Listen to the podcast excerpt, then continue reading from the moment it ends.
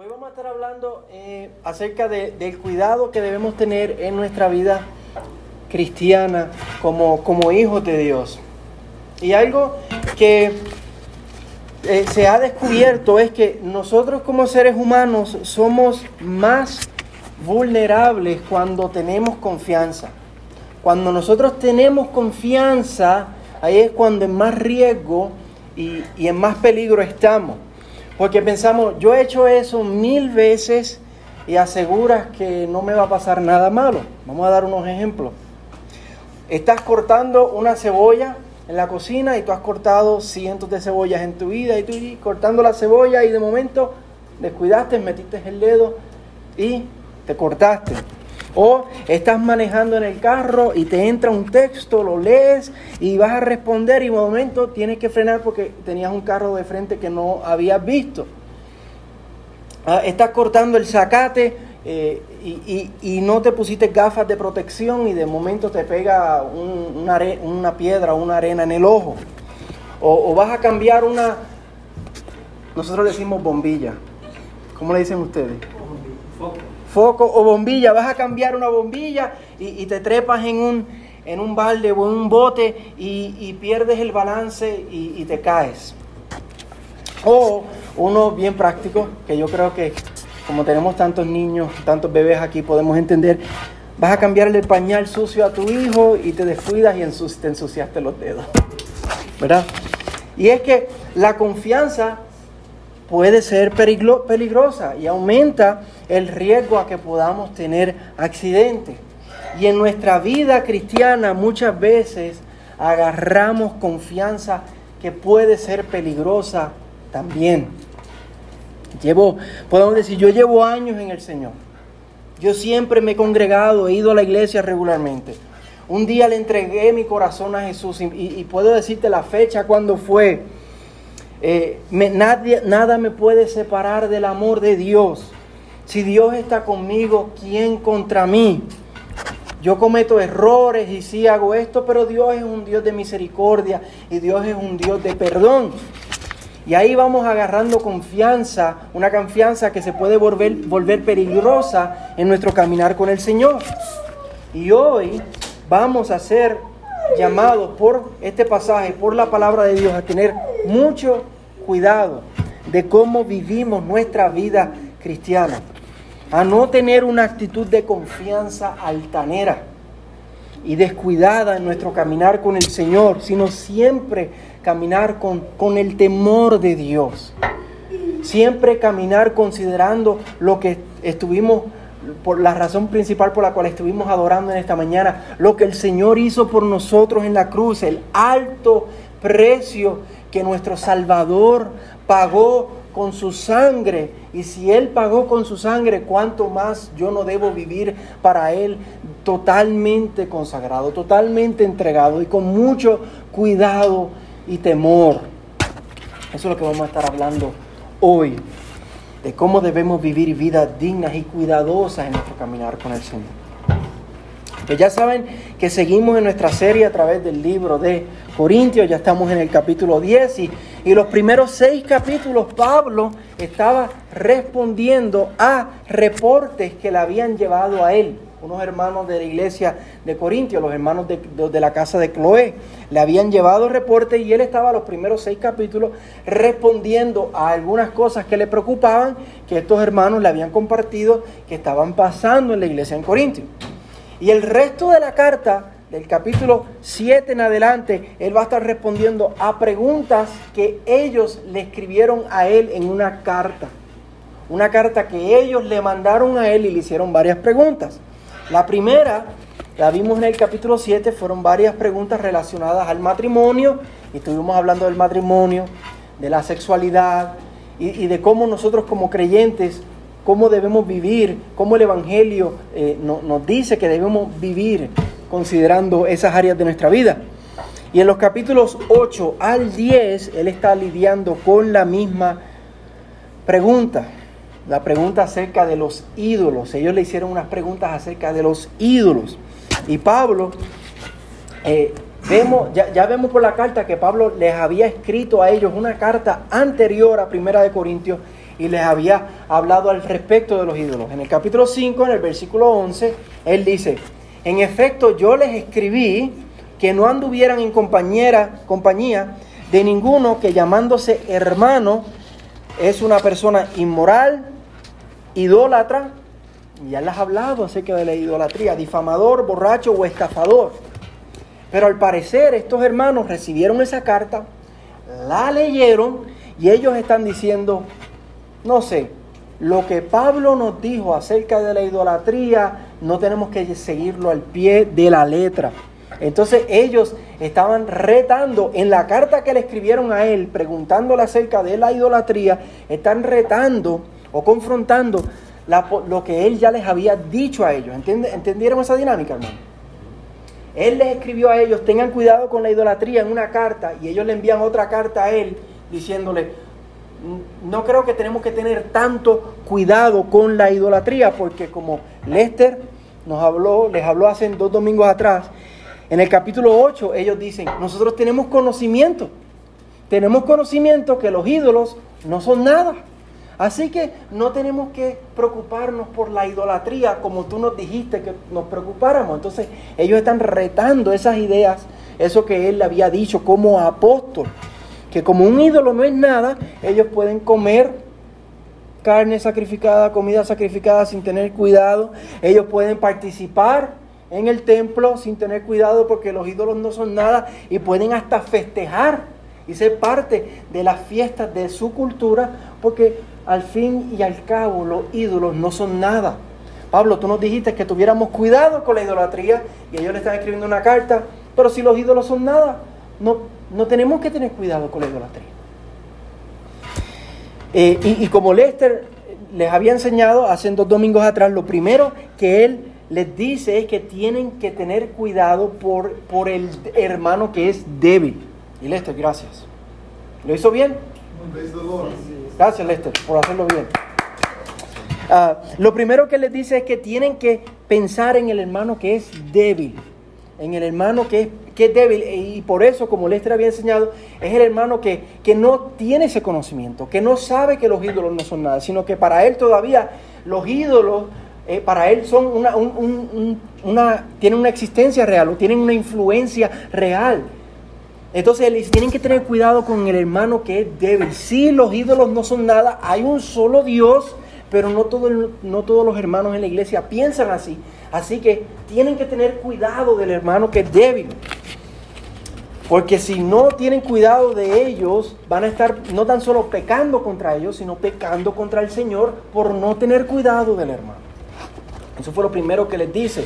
Y en el capítulo 9, como Lester trajo la semana pasada, él se puso de ejemplo como él, aunque tiene derechos y libertades como un apóstol, él no usa de esos derechos y esas libertades, porque él les había dicho a ellos, ustedes tienen derecho de comer la carne, no hay problema, sí, pero ustedes no deben usar de ese derecho por cuidado del hermano que es débil. Y en el capítulo 9 él se puso de ejemplo y él dijo, yo soy apóstol y yo tengo derecho de andar con una esposa, yo tengo derecho de que ustedes me sostengan a mí como un predicador del Evangelio, pero yo no he usado de esas libertades por cuidado de ustedes. Y él se puso como ejemplo, pero también no tan solo se puso como ejemplo, sino que los confrontó a ellos por estar dudando de la autoridad que él tiene como apóstol. Porque él les había escrito en la carta, tengan cuidado con la idolatría. Y ahora ellos le escriben una carta a él, tú eres apóstol y todo, y tú nos dijiste que tuviéramos cuidado con la idolatría, pero no sé, nosotros vamos a seguir practicando de las fiestas porque al fin y al cabo los ídolos son nada. No tan solo están retando la enseñanza de Pablo, están enseñando, eh, retando la autoridad de Pablo. Y él los confronta por haber dudado de esa autoridad que él tiene. Y pues hoy vamos a ver que el problema de los ídolos, Él lo va a llevar un poquito más allá. No solo confrontarlo por descuidar al hermano que es débil, sino que lo va a confrontar por vivir una vida cristiana descuidada. Donde ellos sin consideración alguna están practicando de cosas que el mundo hace y que la cultura hace. Eh, tienen una actitud arrogante y descuidada al pensar que es irrelevante comer comida sacrificada a ídolos y visitar los templos y participar de esas fiestas paganas, eso no tiene nada que ver porque los ídolos no son nada. Y Él les está diciendo, tengan muchísimo, pero muchísimo cuidado. La manera que están pensando es muy peligrosa, están agarrando demasiado confianza. Y un creyente no vive de esa manera. Eh, él terminó hablándole así al final del capítulo 9, cuando les estaba hablando de, que, el que, el cristiano tiene que correr de tal manera, manera que gane. El cristiano tiene que tener una actitud de disciplina, de, de cuidado, de correr para ganar. Y él va a continuar con ese mismo tono aquí en el capítulo 10. Y es que, hermanos, la vida cristiana es una vida seria. El Evangelio es precioso y costosísimo. La vida cristiana es una vida delicada que tenemos que cuidar, que tenemos que cultivar, que no podemos tratar de manera descuidada y como nos dé la gana. No podemos vivir como si no hubiera mañana. Somos llamados a vivir constantemente con nuestros ojos puestos en Jesús. Y por eso Pablo nos va a confrontar en estos versos y para eso hoy vamos a estar hablando otra vez del cuidado que necesitamos tener en nuestra vida cristiana. Y primero vamos a ver, primero, el peligro de la vida cristiana. Segundo, vamos a hacer una evaluación sobre nuestra vida como cristianos. Y tercero, vamos a terminar con un plan de acción que nosotros podemos incorporar en nuestro caminar con el Señor para tener cuidado. Así que primero vamos a ver el peligro de la vida cristiana. Lo vamos a ver en los versículos 1 al 5. El peligro de la vida cristiana. Un riesgo que cada creyente tiene que saber, un riesgo al cual todos estamos expuestos y del cual tenemos que estar alerta. Y como ya hemos visto en la carta, los, los corintios se creen súper espirituales. Ellos dicen, tenemos mejores maestros que Pablo, tenemos sabiduría de este mundo, no tenemos que tomar el pecado en serio, tenemos dones espirituales y recientemente los ídolos, como los ídolos no son nada, podemos practicar de la idolatría sin, sin, problema alguno. Es casi, nosotros podríamos verlo hoy día como si alguien dijera, no importa cómo yo viva, yo estoy en Cristo, yo voy a la iglesia, yo fui bautizado, yo practico, participo de la cena del Señor, nada me puede hacer daño, nada me puede separar del amor de Dios. Soy intocable, no importa cómo yo vivo, porque ahora yo estoy en el Señor. Y por eso Pablo les hace una advertencia bien seria en los versículos 1 al 5. Los corintios tienen una confianza peligrosa y arrogante que Pablo se los quiere mostrar. Él quiere que ellos vean que la manera que ellos están pensando, la manera que ellos están viviendo es muy, muy peligrosa. Y para eso le va a dar una clase de historia y va a usar el ejemplo de Israel, de cómo ellos también tuvieron mucha confianza, una confianza peligrosa que terminar, terminó en un final desastroso para ellos. Y le comienza por decir, ahí en el versículo 10, eh, en el capítulo 1, versículo, capítulo 10, versículo 1, no quiero que ignoren hermanos, no quiero que ignoren hermanos, o sea, no quiero que pasen por alto lo siguiente. Y les pasa a mostrar muchos privilegios que Israel vivió y experimentó como pueblo de Dios, que ellos usaron y equivalieron a como yo viví eso y como yo pasé por eso, pues yo estoy bien con Dios. Eso les dio una confianza peligrosa. Y pero, pero como vamos a ver, eso no resultó así. Así que vamos a ver los privilegios y las experiencias que Pablo menciona que Israel pasó.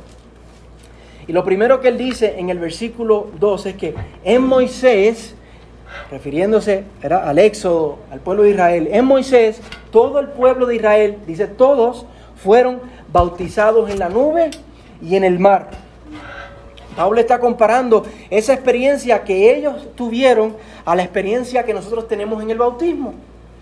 Algo que ellos como creyentes eh, experimentaron, algo que, los corintios como creyentes experimentaron al venir a la fe. Ellos vinieron a la fe y fueron bautizados y Pablo está diciendo, ¿ustedes fueron bautizados? Pues mira, Israel también, eh, de manera simbólica, cuando pasaron por el mar y en la nube, ellos fueron bautizados también. y, y algo que nosotros como creyentes obedientes debemos hacer. Y después continúa diciendo en el versículo 3, todos comieron el mismo alimento espiritual. Y, en el versículo 4, y todos bebieron la misma bebida espiritual, de la roca espiritual, la roca que era Cristo. Le está hablando de las veces que Moisés, cuando caía el maná del cielo todos los días, excepto el sábado, eh, eh, como ca caía el maná del cielo y las veces que Pablo le pegaba a las rocas para que bebieran agua en el desierto, porque fue más de una ocasión, y Pablo les dice que esa comida que ellos comieron y esas aguas que ellos bebieron en el desierto eran espirituales, porque era el sustento y el cuidado de Dios. Él hasta dice que la, la roca era Cristo, porque todo ese sustento espiritual apuntaba al Señor. Y Pablo se lo está diciendo que estas eran comidas y bebidas espirituales porque lo está comparando a la experiencia que los corintios tenían de manera regular participar de la cena del Señor, de la mesa del Señor. Ustedes participan de la mesa del Señor y de la cena del Señor de manera regular. Déjenme decirle que Israel también participó de manera regular. Pero noten en el verso 5 que él dice, sin embargo, Dios no se agradó de la mayor parte de ellos y por eso quedaron tendidos en el desierto. Ellos fueron bautizados, ellos comían el, el, alimento espiritual de la misma manera que nosotros hemos sido bautizados y que nosotros participamos de la cena del Señor, pero Él dice, eso no les sirvió de nada.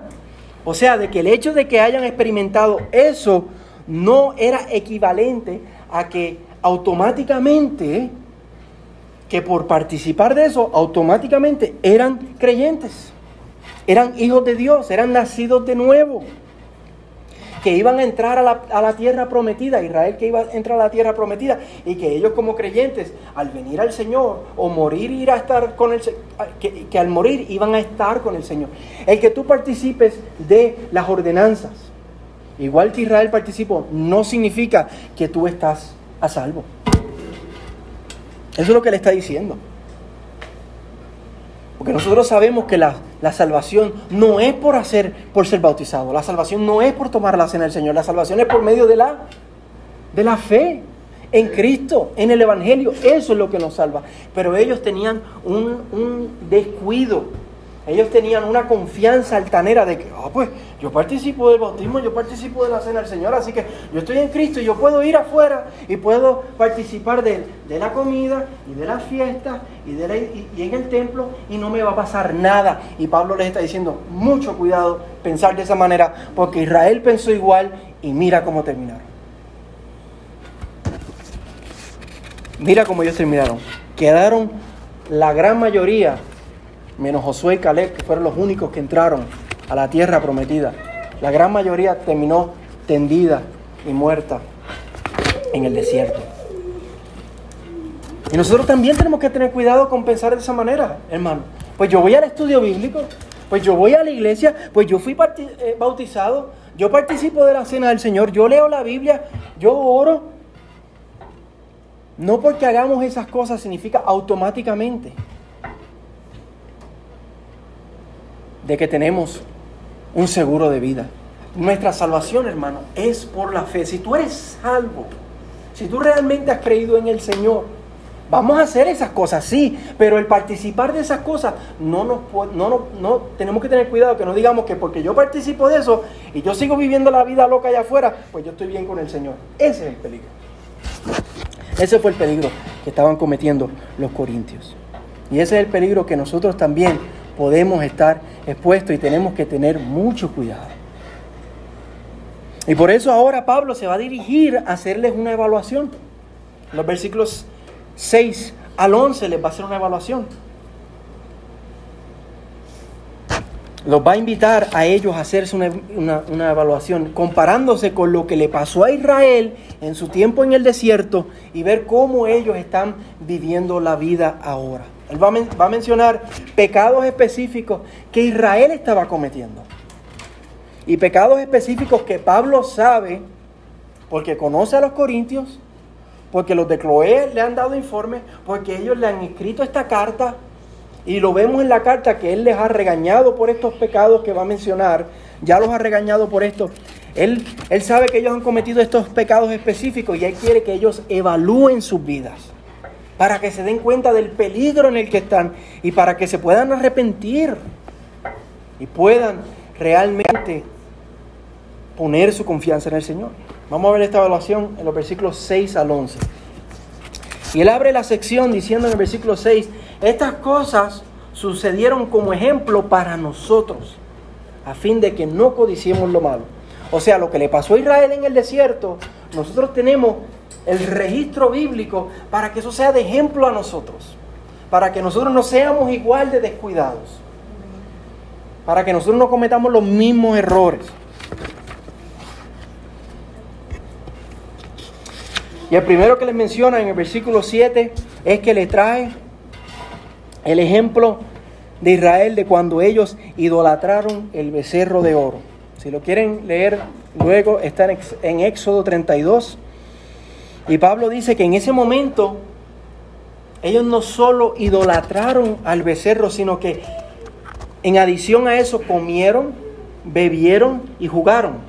Dice, no sean pues idólatras como fueron algunos de ellos. Según está escrito, el pueblo se sentó a comer, a beber y se levantó a jugar. Y se está refiriendo a la fiesta y a la orgía que siguió a la actividad de idolatría en Éxodo 32.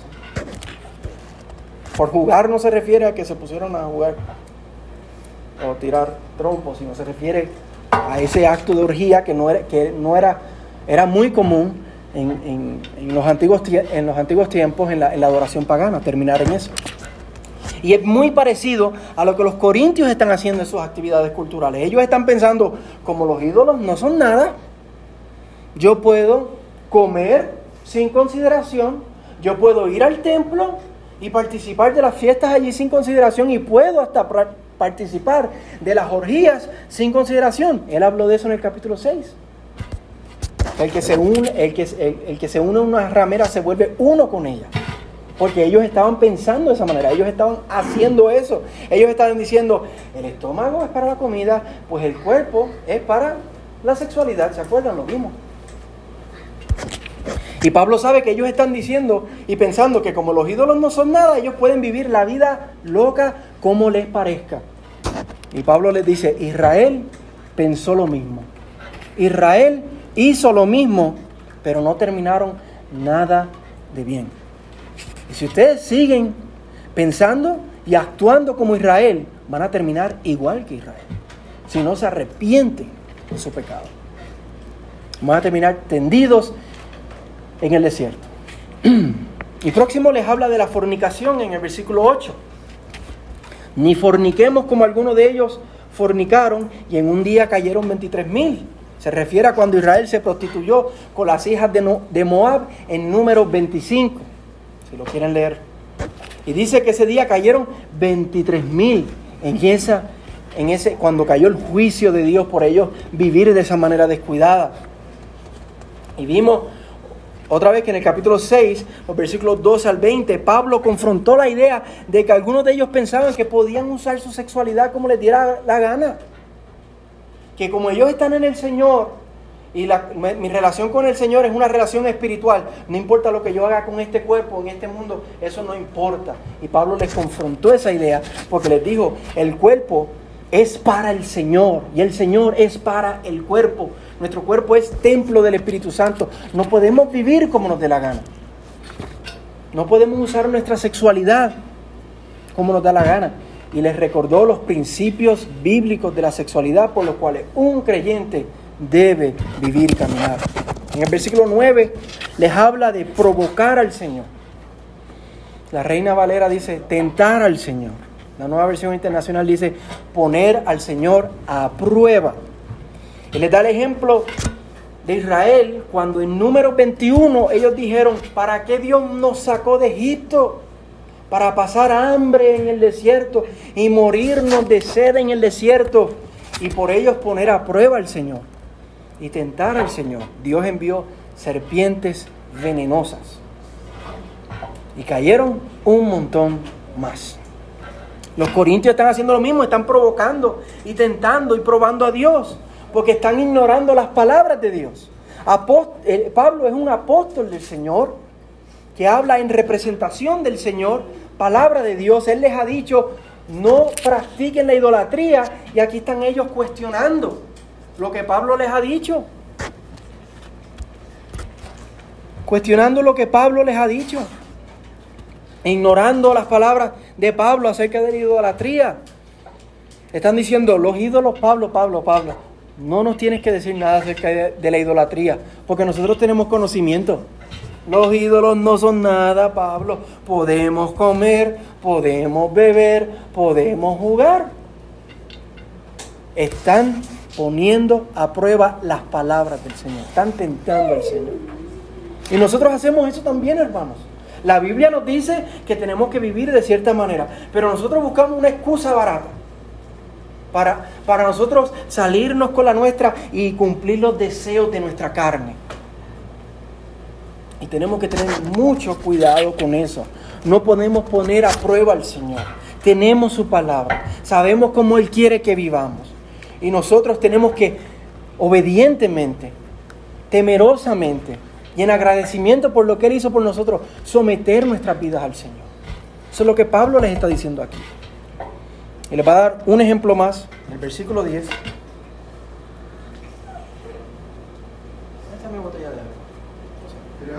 Por favor. En el versículo 10 les va a dar un ejemplo más del pecado de murmuración. Gracias.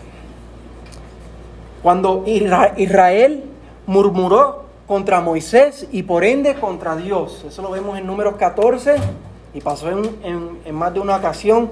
En números 16 también nos habla de eso. Y dice el versículo 10 que por eso fueron destruidos por el destructor.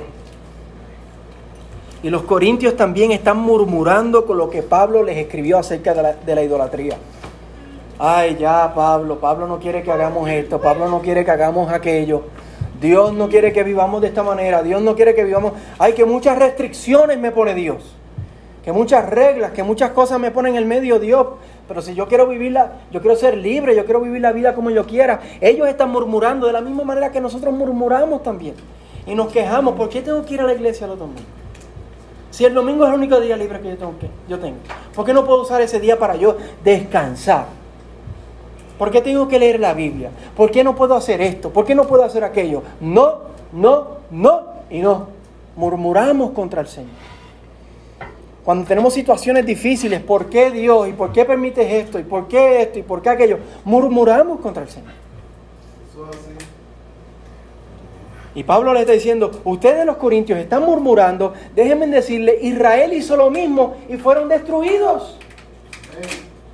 Así que no hagan lo mismo ustedes, porque si no se arrepienten, van a terminar destruidos también.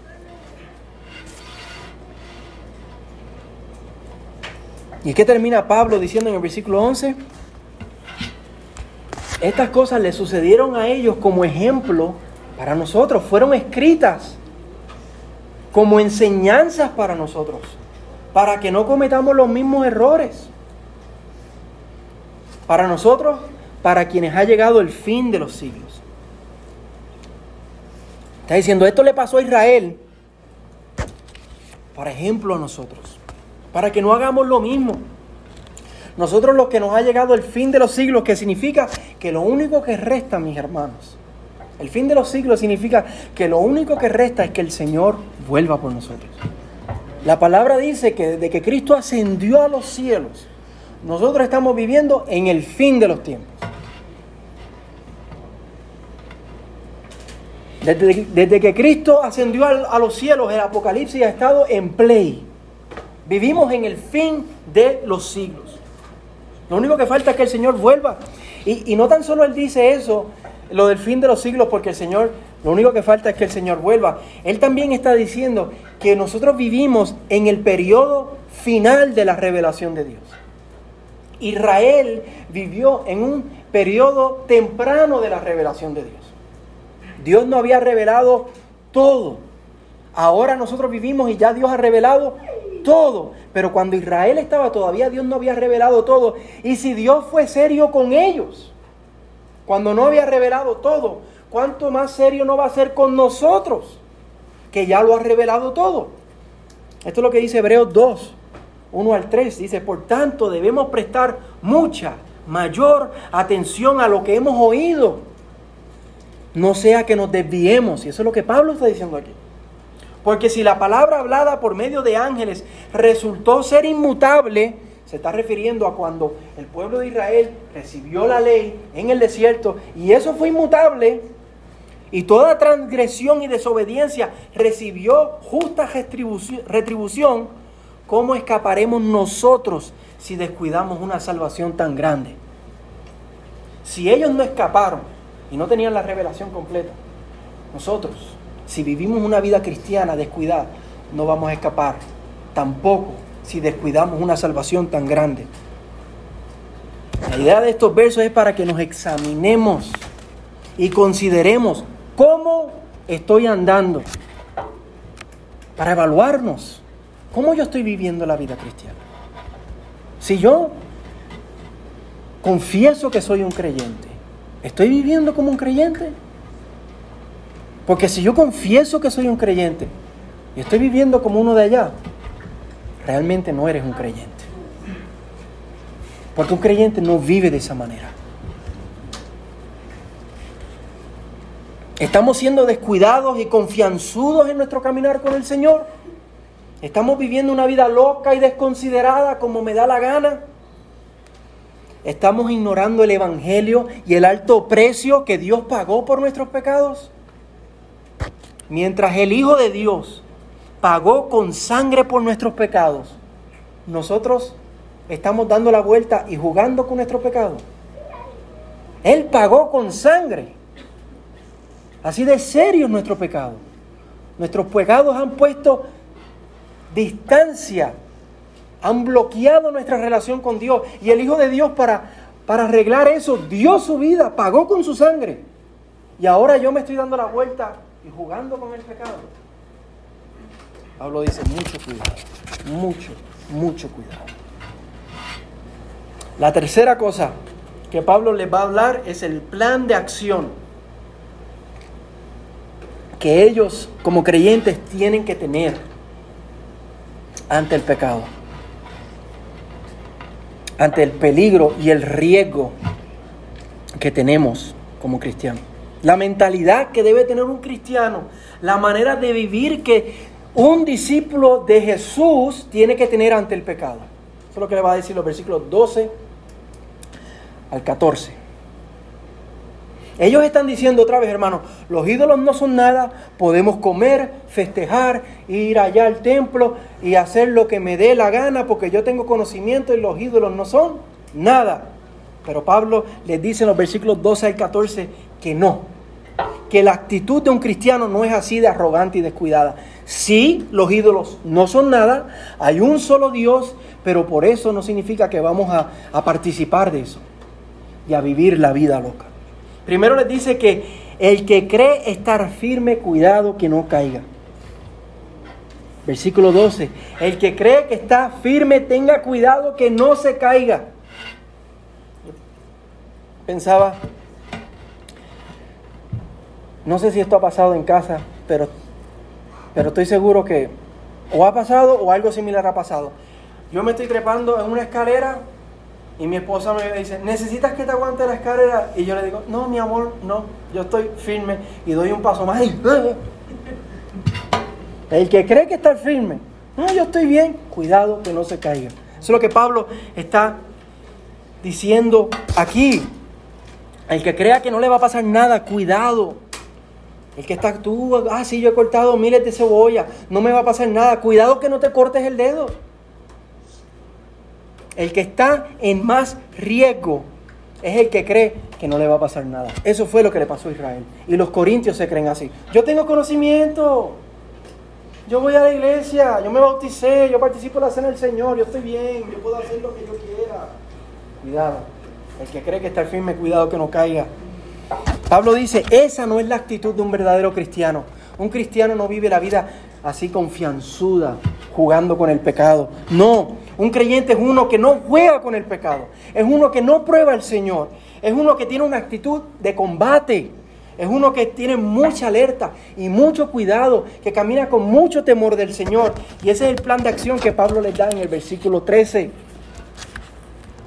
No les ha sobrevenido ninguna tentación que no sea común a los hombres, porque fiel es Dios que no permitirá que ustedes sean tentados más allá de lo que puedan soportar, sino que con la tentación proveerá también la vía de escape a fin de resistirla. Esa palabra, vía de escape, en el griego, en el original, era usado como una palabra militar. Para un ejemplo de que tú tienes un ejército en un valle y está rodeado por, por el ejército enemigo y no tiene salida.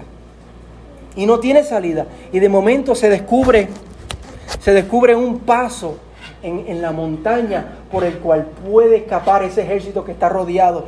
Y ese ejército sabe que no tiene otra opción. Totalmente rodeado. Y ve ese, ese paso de montaña, ve ese escape y corre hacia allá porque esa es su única esperanza y por ahí se escapa.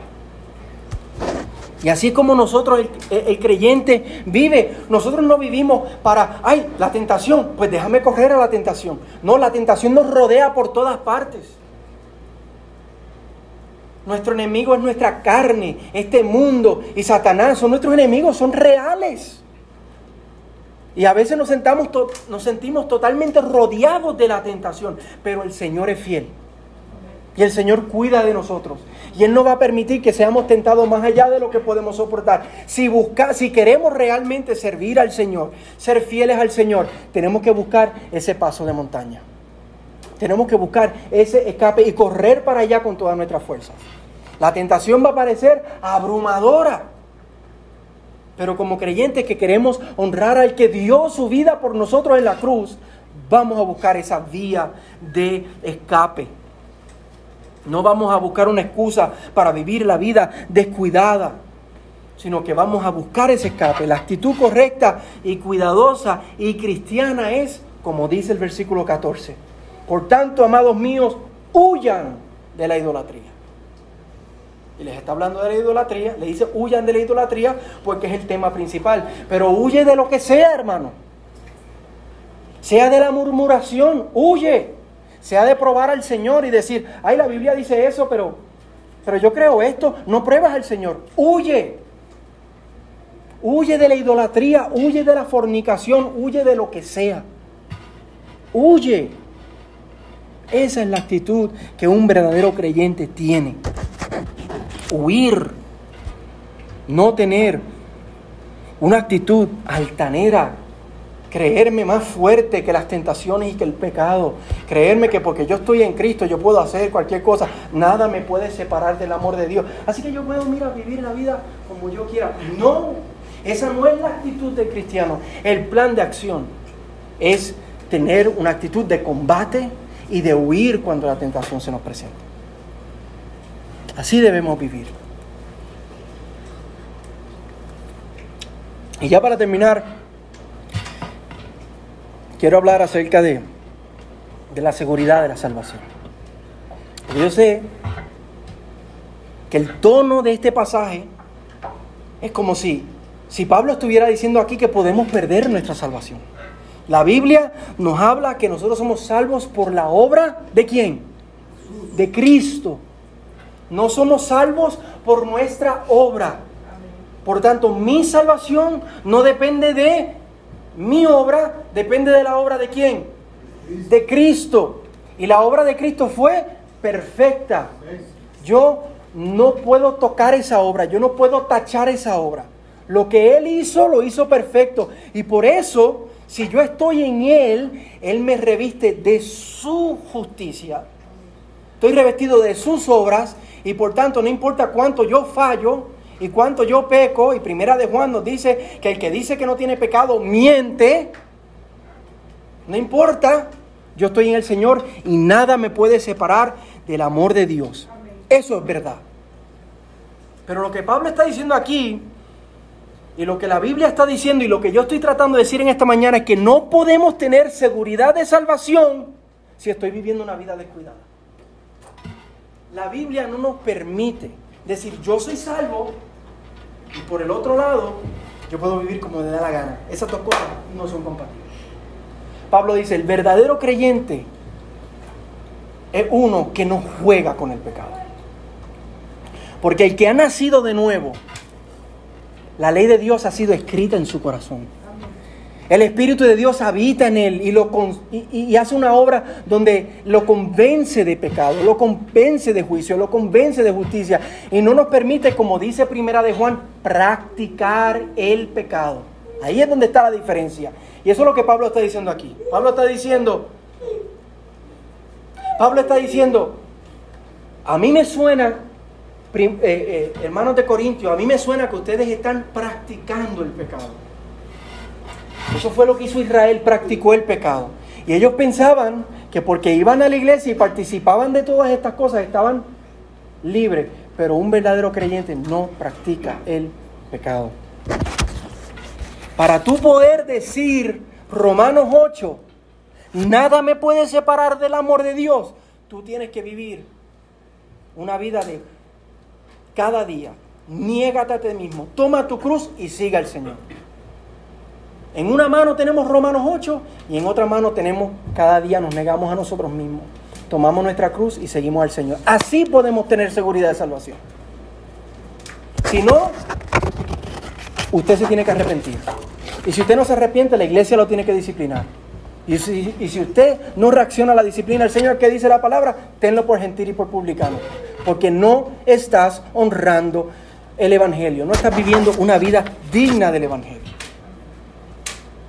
Primero Juan dice, si decimos que tenemos comunión con Él, pero andamos en tinieblas, mentimos y no practicamos la verdad. Eso es lo que Pablo está diciendo aquí. Él no está diciendo que perdemos la salvación. No, no, no, no. Él no está diciendo eso. Mucho menos Pablo. Él lo que está diciendo es, no creas que estás en la iglesia y que porque estás en la iglesia eres salvo y estás viviendo la vida loca allá afuera. Esas dos cosas no van compatibles. Eso, eso lo hizo Israel y mira cómo terminó. No vayan ustedes a terminar igual. Segunda Corintios 13, verso 5 nos llama a examinarnos a nosotros mismos y ver si estamos en la fe o no. Y eso, hermanos, fue lo que el Señor mandó del cielo hoy para nosotros aquí. Examinarnos a nosotros mismos para ver si estamos en la fe o no. Si usted se examinó en esta mañana y el resultado de su prueba es de que mm, yo estoy viviendo una vida que no va compatible con lo que la Biblia dice. Arrepiéntase, hermano. Y ponga su fe en el Señor. Arrepiéntase. Considere la seriedad de su pecado. Considere el juicio venidero, el cual es real. La Biblia habla del infierno. Y es un juicio justo, equitativo por nuestro pecado y real. Considere su pecado, considere el juicio, considere la, santidad y la gloria de Dios. Dios es un Dios santo, glorioso, y hemos pecado contra Él, le hemos dado nuestra, eh, nuestra espalda y hemos dicho, yo sé vivir mejor de lo que tú me has dicho a mí que yo pueda vivir. Considera eso. Y después considera que Dios nos amó tanto que dio a su único Hijo para salvarnos de ese juicio y ponga su fe en el Señor y arrepiéntase de su pecado. La base para nosotros tener seguridad de salvación y confianza en el Señor no es, ah, yo voy a la iglesia, yo me bauticé, yo practico la cena del Señor, yo hago esto, yo hago aquello. No, la confianza viene cuando nos examinamos y vemos cuál es nuestra actitud contra el pecado. ¿Estoy luchando hay obras en mi vida que confirman que hay fe y que estoy luchando. O hay una actitud descuidada y arrogante. Porque una actitud de esa manera no nos puede dar seguridad. Pero una actitud cuidadosa y de mucho temor de Dios, sí. Sí. Primera Juan dice, si tu conciencia no te castiga, podemos tener confianza cuando examinamos nuestra vida y vemos que la única manera que yo puedo estar diciéndole que no al pecado y luchando contra el pecado tiene que ser un milagro sobrenatural. Tiene que ser que Dios hizo una obra sobrenatural en mí, porque antes a mí me gustaba el pecado. Pero ahora yo estoy viviendo una vida diferente. Y eso es solamente posible por el poder de Dios. ¿Cuál es la actitud que debemos tener en nuestro caminar con el Señor? Ahí lo ven. 1 Corintios 9, versículos 24 al 27. Lo vamos a leer. Esta es la actitud que debemos tener, hermanos. ¿No saben que los que corren en el estadio, todos en verdad corren, pero solo uno obtiene el premio? Corra, corran de tal modo que ganen. Y todo el que compite en los juegos se abstiene de todo. Ellos lo hacen para recibir una corona corruptible, pero nosotros una incorruptible. Por tanto, yo de esta manera corro, no como sin tener meta, de esta manera peleo, no como dando golpes al aire, sino que golpeo mi cuerpo y lo hago mi esclavo, no sea que habiendo predicado a otros, yo mismo sea descalificado. Así que hermano, corramos la carrera de tal manera que ganemos. Amén. Vamos a orar.